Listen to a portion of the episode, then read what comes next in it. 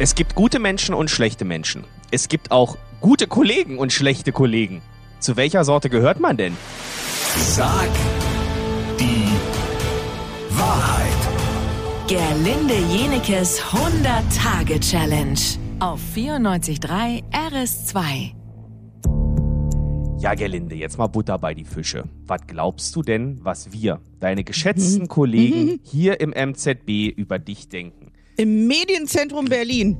Ja, glaubst du, du bist eine gute Kollegin?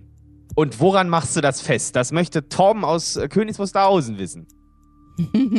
Also ich glaube, dass ich eine gute Kollegin bin für die Menschen, mit denen ich sehr eng zusammenarbeite, weil ich äh, mich selten wehre gegen irgendwelche Dinge, die gemacht werden müssen. Also ich bin, bin jetzt kein Querulant.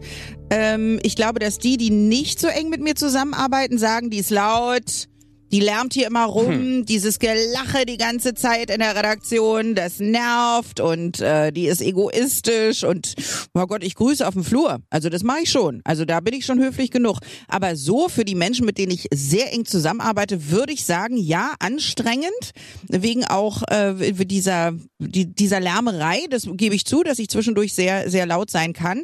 Aber ähm, ich bringe auch mal ein Latte Macchiato mit, so ist es nicht.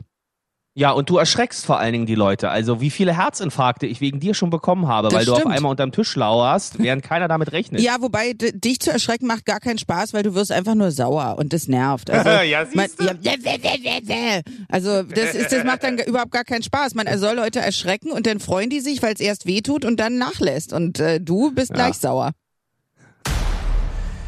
Es geht als nächstes wieder in den sexuellen Bereich. Nein. Ich glaube, das ist etwas, doch, ich glaube, das ist etwas, das ihr Frauen relativ häufig macht, aber es nie zugebt. Hast du schon mal einen Orgasmus vorgetäuscht? Mann. Saskia aus Tempelhof hat diese Frage. Die Antwort wollen wir von dir hören. Morgen früh um 10 nach 8.